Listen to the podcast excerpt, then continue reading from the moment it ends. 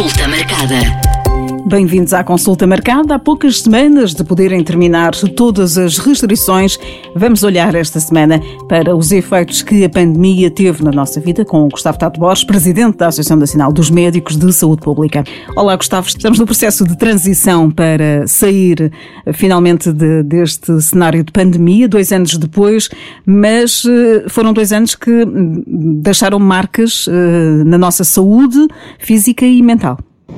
Sem dúvida. Olá, Mónica. A Covid-19 veio trazer muitas dificuldades, muitos desafios uh, e uma necessidade de uma intervenção bastante musculada para combater esta transmissão da doença e minimizar ao máximo a perda de vidas por causa desta patologia, uh, mas ao mesmo tempo a forma de intervir não é totalmente inócua, como bem sabemos, e estes desafios foram ultrapassados, mas temos uh, algumas consequências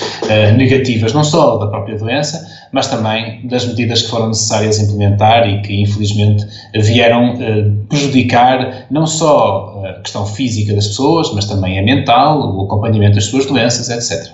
Em termos físicos, qual terá sido o, a maior consequência negativa nestes dois anos?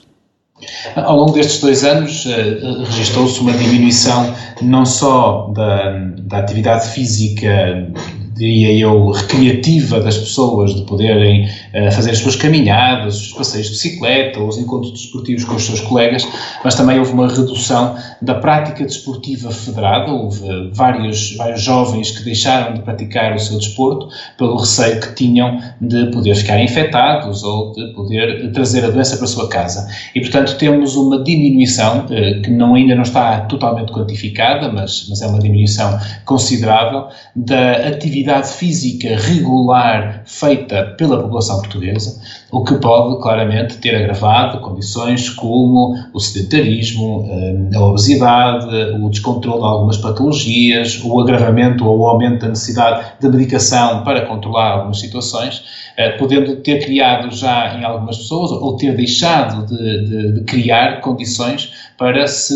eh, fazer este exercício físico de forma regular e agora teremos que recomeçar, reaprender a fazer esta atividade física uh, que, que, se calhar tínhamos e que agora será difícil que algumas pessoas voltem a recuperar. Só agora vimos uh, o fim da recomendação do teletrabalho, portanto foi muito tempo em teletrabalho, às vezes não nas melhores condições. ouço também relatos de muitas pessoas que agora se queixam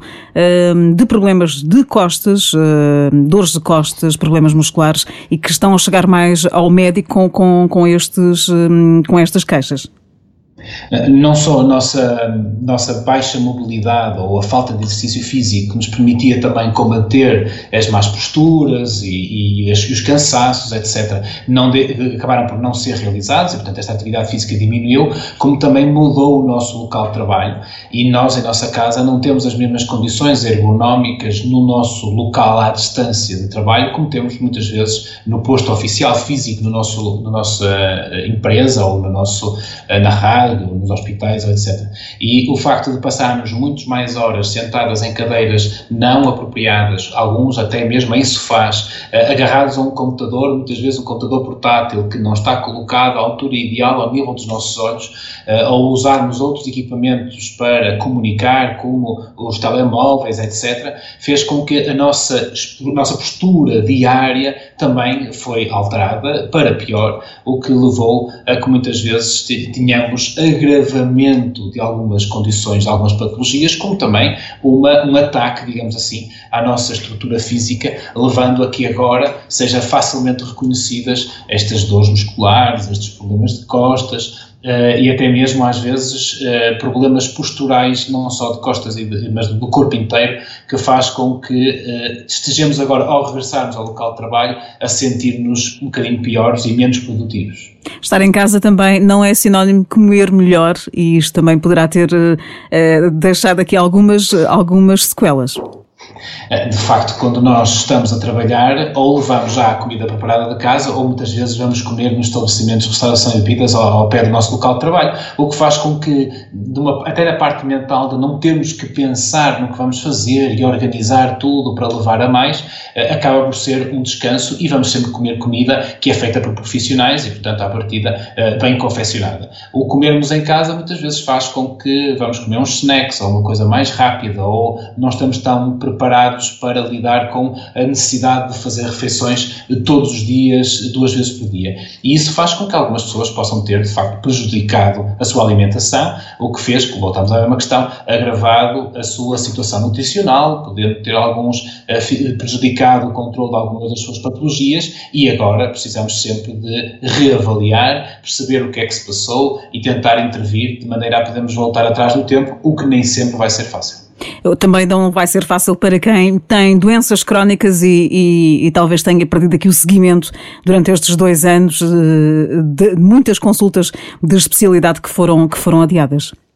Eh, não só crónicas, mas também situações agudas que implicavam um tratamento um determinado espaço de tempo e que infelizmente acabaram por, eh, por ser colocadas em, em stand-by. Há relatos de pessoas que estavam à espera de uma cirurgia ortopédica para poderem recuperar o seu trabalho, a sua mobilidade, etc. E, de facto, devido às restrições da pandemia, viram a sua cirurgia protelada, o que faz com que agora tenham que reiniciar o processo de avaliação que tinham com todo o atraso que isso implica. E não só estamos a falar destas questões mais agudas, mas como disse bem, o, o acompanhamento dos doentes diabéticos, dos doentes hipertensos, os, as pessoas que tinham patologias psiquiátricas ou neurológicas, as patologias uh, osteoarticulares, reumatológicas, etc., todas elas que implicavam muitas vezes um acompanhamento hospitalar, foram atrasadas e mesmo aquelas que eram seguidas pelo seu médico de família, muitas vezes tiveram dificuldade em marcar essa consulta, porque as consultas passaram a ser primeiro uma, uma fase de maior intensidade à distância e, portanto, não permitia aquela avaliação clínica mais adequada, mas noutras alturas foram mesmo reduzidas ao máximo e impediram, impedimos, infelizmente, no combate a esta pandemia, que muitos utentes pudessem ter a sua avaliação, uh, o ajuste da sua medicação, o conselho adequado para poder adaptar a alimentação, ao exercício físico, etc. E isso será tudo agora reavaliado, isto para não falar dos rastreios oncológicos que muita gente não conseguiu fazer ao longo destes dois anos. A saúde mental uh, ainda é cedo uh, para termos estes dados, mas uh, não será que vamos ouvir falar muito dos efeitos da pandemia na saúde mental dos portugueses e, e mesmo do, de, de, quem não tinha qualquer patologia a este nível? Nós temos ainda agora um período muito grande de avaliação de todo o impacto que esta pandemia teve e durante os próximos anos vamos de facto perceber o impacto em todas as dimensões e essa é uma muito importante para ser reavaliado. A saúde mental dos portugueses uh, foi afetada não só pelo enfrentar de uma situação desconhecida que implicou medidas que esta geração ou esta população nunca viu na vida ou quase ninguém viu na vida, porque a última pandemia já foi há, há, há muito tempo. E eh, vamos, esta, esta, mudança e esta forma de lidar com estas dificuldades, ou ver a sua liberdade restringida, vai trazer consequências sim para a saúde mental. E precisamos de ter não é só uma questão de trabalho na área da saúde, mas também um trabalho na área da educação, um trabalho na área da, da, da, componente social da nossa vida, que vai ser preciso reforçar, que vai ser preciso apostar para eh, recuperarmos muitas das patologias. Mas vamos encontrar claramente mais casos de depressão, mais casos de ansiedade, eh, algumas pessoas com, até com crises de pânico que vão ter precisar de apoio. Tudo isto são situações que estão a ser agora perspectivadas e vão ser avaliadas também, como digo, nos próximos anos, para depois uh, podermos ter este impacto mais efetivo no seu, na sua redução, mas vai ser um desafio muito grande para a saúde e para, para o Serviço Nacional de Saúde. E consequências de quem esteve infectado? Uh, há quem tenha tido sintomas leves e, e, sem, e, e, tenha passado sem consequências uh, posteriores, mas também há quem tenha tido consequências, algumas bem graves.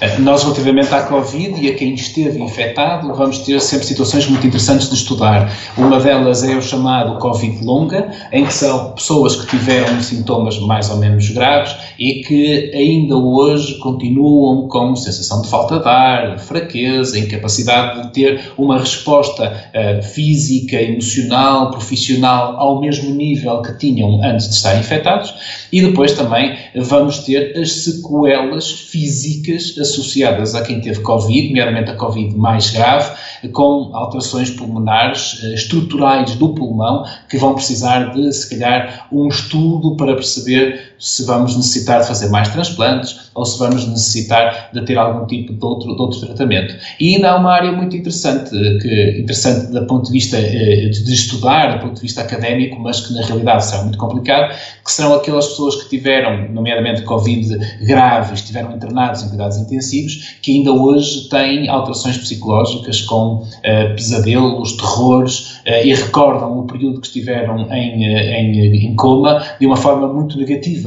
e, portanto, isto também vai ser uma área de trabalho que vai, vai surgir agora, não só a área da avaliação clínica, médica, física da, da Covid longa, mas depois todas estas sequelas que vão precisar de um estudo e de uma aposta para minimizar ainda mais, e dentro daquilo que é possível, o impacto desta pandemia. Gustavo, acho que uma coisa é certa, nunca mais vamos olhar para a saúde da mesma maneira.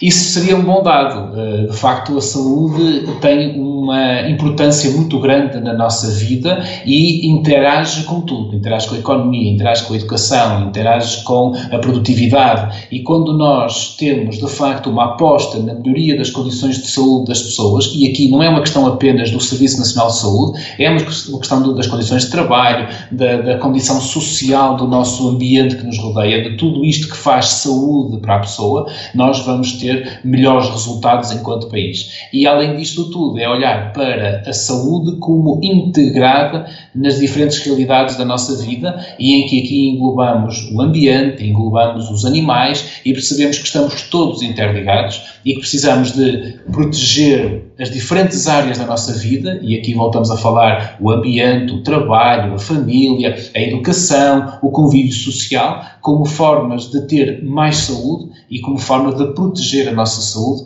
e claramente vamos precisar de integrar tudo isto numa nova política para também darmos resposta àquilo que são os Objetivos de Desenvolvimento Sustentável, que são todos integrados à volta da saúde e do ambiente e da melhoria da vida, da qualidade de vida das pessoas. E sim, a saúde terá, deverá ter cada vez mais uma, uma importância para podermos melhorar tudo aquilo que é uh, que diz respeito ao nosso país. As nossas rotinas também acredito que hum, vão mudar, eh, mesmo uh, depois de uh, terminarem todas as restrições que tivemos nos últimos dois anos, portanto vamos ter se calhar um inverno já com o uso da máscara como se fosse um acessório,